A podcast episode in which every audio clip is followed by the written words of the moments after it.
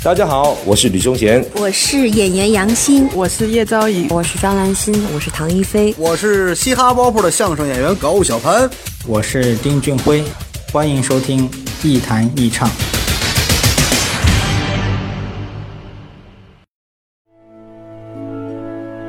不管晴朗还是阴霾，无论悲伤还是欢喜，有个人。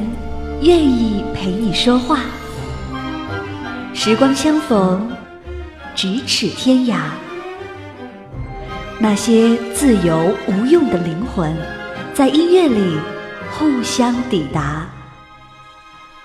这里是一弹一唱，新卓艺工作室，长治出品。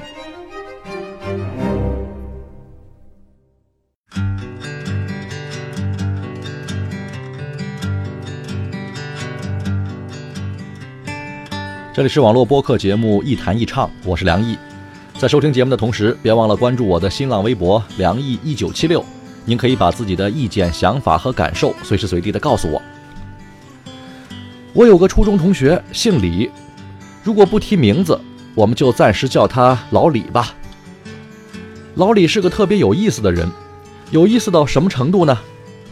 第一，他很会画画，不过他不是画家，也不是美工。甚至连个黑板报也没画过，他只画自己喜欢的东西，比如有一种士兵玩具啊，各种各样的小人儿一大堆，像一支部队一样，很多男孩子应该都玩过。他喜欢把这些小人画出来，画在一张纸上，千军万马，浩浩荡荡，而且每一个士兵呢都有自己的神态、表情、动作、姿势，跟玩具里的一模一样，又比玩具更加生动。我见过他的画。铅笔素描也有工笔，画面很有趣。我很喜欢看他画画，喜欢他画自己愿意画的东西，我看得很开心。他比我更开心，很享受，很满足，沉浸其中，自得其乐。除了画画之外，老李还曾经练过一种神功，这种神功曾经让他深信不疑。为此呢，他买过书，买过磁带。啊，买过练功老师的讲座，而且把老师的画像挂在墙上供奉着。有一年我去看他，他得了很严重的感冒，已经好几天没出门了，但是也不吃药啊，也不打针，也不去医院。他深信自己修炼的神功能够去除疾病，帮助他恢复健康。在重感冒的状态下，他双眼红肿，涕泪横流，但是仍然用沙哑的嗓音。啊，很亢奋地向我介绍神功的种种好处。好在我当时实在是傻小子一个，除了看书学习，其他一概听不进去。后来，这个神功组织因为扰乱社会、破坏治安、残害群众啊，冲击党委政府驻地，甚至破坏国家团结，而引得人神共愤，被国家列为了邪教。老李这才算是幡然醒悟，脱离了苦海。老李在我见过的人里是为数不多的能自己享受生活乐趣的人，不管是好事还是坏事，只要他自己喜欢，就能一头钻进去不出来，而且总能找到乐趣。我曾经以为他的世界里只有自己，没有别人，甚至我觉得他生活的过于封闭了，忘记了周围还有一个忙得团团转的花花世界。可是他就是这样。风平浪静，不为所动，好像这个世界和他无关。他从来都不像我，总是想一些傻蛋又没用的问题，总是脑子里装着杂七杂八的烦恼和困惑。他从来都不在乎自己在世界面前是什么样子的，也不关心这个世界到底是谁的。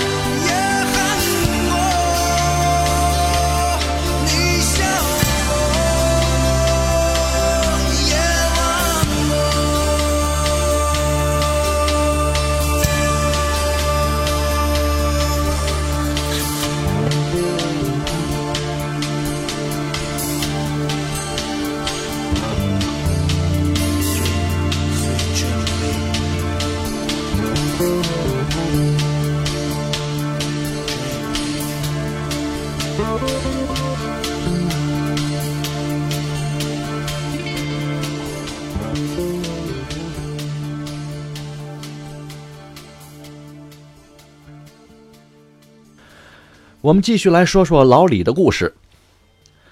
在很多年前，有一段时间，我曾经特别苦闷，为一个女孩朝思暮想、柔肠百结。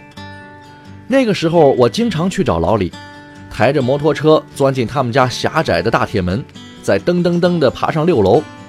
通常开门的都是老李他妈，老太太总是特别和蔼地对着我苦笑，说：“哟，孩子又来了。特别不好意思的是，我从来没给他们家拿过什么东西，连根火腿肠都没带过。但是在他家蹭过几顿饭倒是真的。进门之后，我总是叫一声阿姨，就一头钻进老李的房间跟他聊天去了。其实那个时候，两个大男孩真的没什么特别推心置腹的话题可聊，有些话对着他也根本说不出来。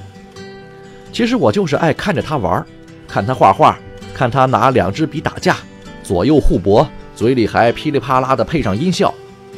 看他在乱的往外躺的抽屉里扒拉出一本《四库全书》或是《康熙字典》，然后神秘兮兮的给我讲上几个历史故事，或者在电脑里给我找他收藏的 A 片给我吹嘘他打算如何追求一个漂亮时尚的姑娘，并且让人家服服帖帖的喜欢上他。有意思的是，老李从来都不问我为什么去找他，是不是有什么事儿？我去了，他也不会特别热情。也不主动给我吃冰箱里的水果，不给我准备他喜欢喝的易拉罐可乐。他就像早就知道我的心事一样，知道那些事说出来也没用，安慰了也帮不了什么。通常每次从他家出来，我的心情都特别好。其实，让我烦恼的那些事儿，我一句都没跟他说。有一年，我们俩一块逛商店。我准备给一个女孩买一件生日礼物，结果转到音像制品柜台的时候，就看到了一张刘德华的新专辑，是一张 CD。朋友们呐，现在 CD 都没人听了，可你们知道我年轻那时候 CD 有多么高级吗？一张正版的 CD 要五十块钱啊，那可是一九九三年啊，同志们，五十块钱一张 CD，很奢侈了。可是我当时呢，兜里就带了十块钱，没办法，钱不够啊，我就问老李：“你带钱了吗？借我点这时候就看见老李从裤兜里掏出来一张大票，整整五十元。那时候还是有五十块钱面值的钞票的，那就跟现在拿出两摞百元大钞一样啊。就这样，他成全了我为一个女孩买礼物的梦想。那时候我这心啊，美得稀碎呀。都烂开花了。不过后来这五十块钱我没还，因为很多年之后老李也找我借了很多次钱，数额远不止五十，他也没还。在老李和我年轻时候的故事里，我总觉得也许不应该出现“钱”这个词儿，因为我老是觉得他不怎么在乎钱，他从来不买什么好衣服，也不需要买房买车，也没有女朋友，也不要创业。他唯一需要花钱的地方，就是去治疗那一脸从进入青春期之后就再没退下去过的青春痘。这些痘已经在他脸上待了快三十年了。他甚至经常习惯性的自我安慰说：“这叫青春痘吗？你们怎么都没有呢？这说明我火力大，内分泌旺盛，这是雄性特征，是爷们儿的表现。”就是这个自称很爷们儿的人。却在年轻时候疯狂地喜欢上一个偶像组合——小虎队。他不仅在破录音机里翻录他们的磁带，还自学了《青苹果乐园》里的舞蹈动作。有一次，我们在他家楼下一家特别破的小饭店里吃饭，饭店里只有我们一桌客人。当时我跟几个朋友起哄啊，要看老李跳《青苹果乐园》，而他居然真的答应了，就站在我们吃饭的桌子旁边，边唱边跳。跟人来疯似的。说实话，当时我真呆了，不是因为他够大胆，而是因为他跳得太好了，动作、力度、眼神，几乎跟电视上一模一样。除了人长得没人家好看啊，跳的真没什么毛病。关键是，他从来没学过唱歌跳舞啊，真的就是跟着电视上模仿和自学的。跳完之后，老李气喘吁吁地冲服务员大喊。再来两瓶可乐。他可能没感觉到我们是在起哄，当时他可能就是被我们一鼓动，觉得特来劲儿，而且也觉得自己跳得不错，很满足。在他的世界里，可能没有那么多复杂的游戏规则，他的内心可能就像那一脸青春痘一样，是个认真而又简单的孩子。周末午夜别太快，快到苹果乐园来，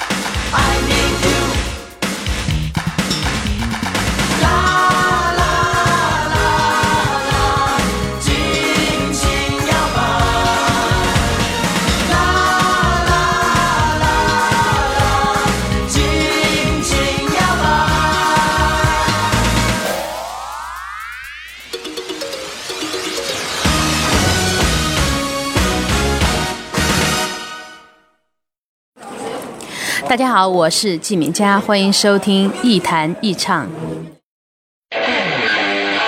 一弹一唱，一弹一唱，一弹一唱，一弹一唱。这里是一谈一唱喜马拉雅网络专属广播，欢迎下载喜马拉雅手机 APP 或登录喜马拉雅网在线收听。您还可以关注新浪微博和喜马拉雅加微账号“梁毅一九七六”，随时随地分享好声音。好节目正在继续。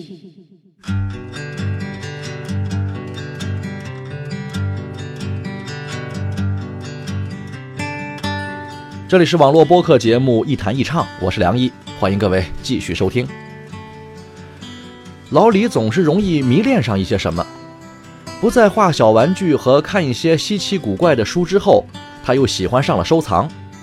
一开始是收藏书法作品，不过他没钱收那些名人字画，就收集一些书法作品的挂历、台历或者是照片什么的。要是看到特别喜欢的，还会拿自己的东西跟人家交换。再后来呢，他有点闲钱了，又喜欢上了刀，收集藏刀、武士刀、刺刀等等各种刀具，大多都是去早市上淘换的。他曾经送过我一把，外面是棍啊，抽出来是刀，收起来还有个套，很精致。我现在还放在车上备用。这种外表绵软、内藏杀机的东西，也许很像他。大学毕业之后，老李去了一家报社，做报纸发行。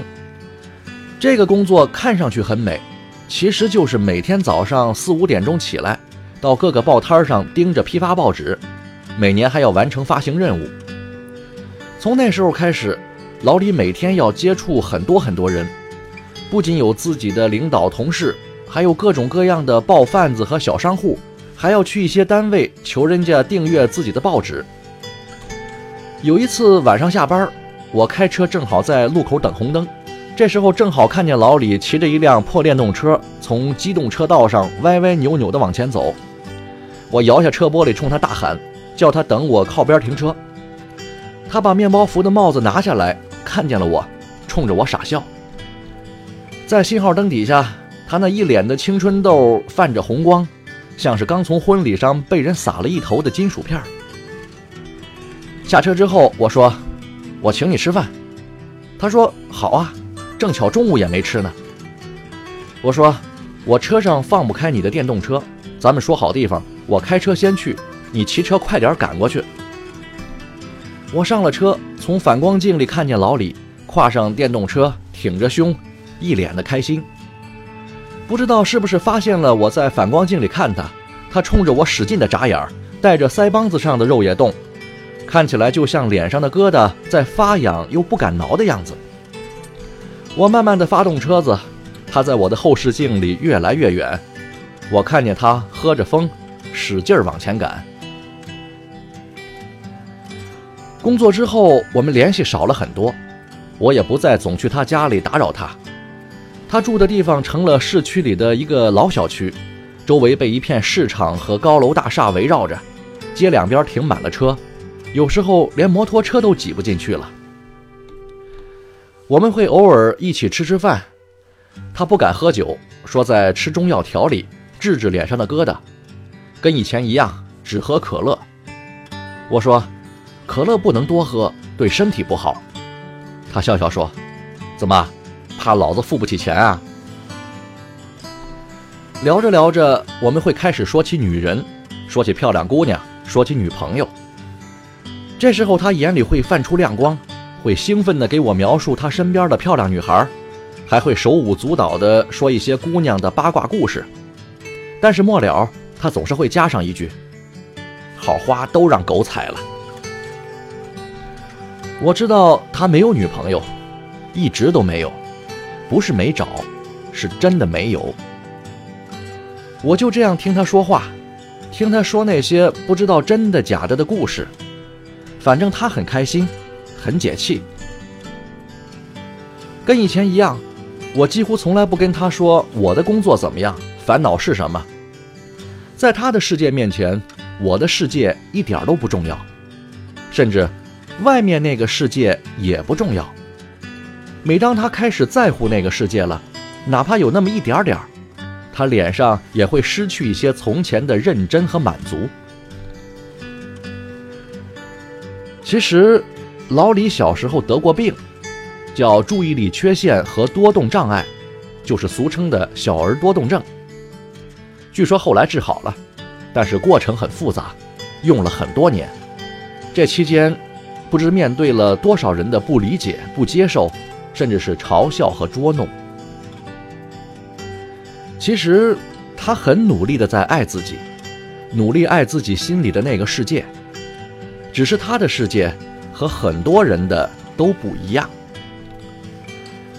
我知道有些人的世界需要出现很多人才会快乐，而另外一些人，他一个人的世界要比几个人的。更精彩，老李，我很想他。伤心的人啊，不要哭，我们都一样生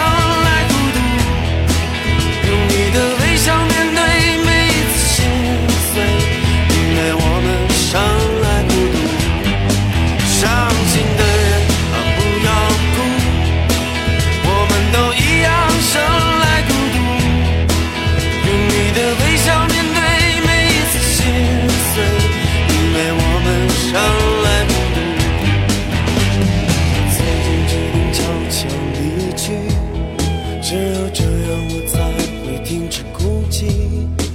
可当我闭上眼睛，我依然迷茫，我的灵魂充满恐惧。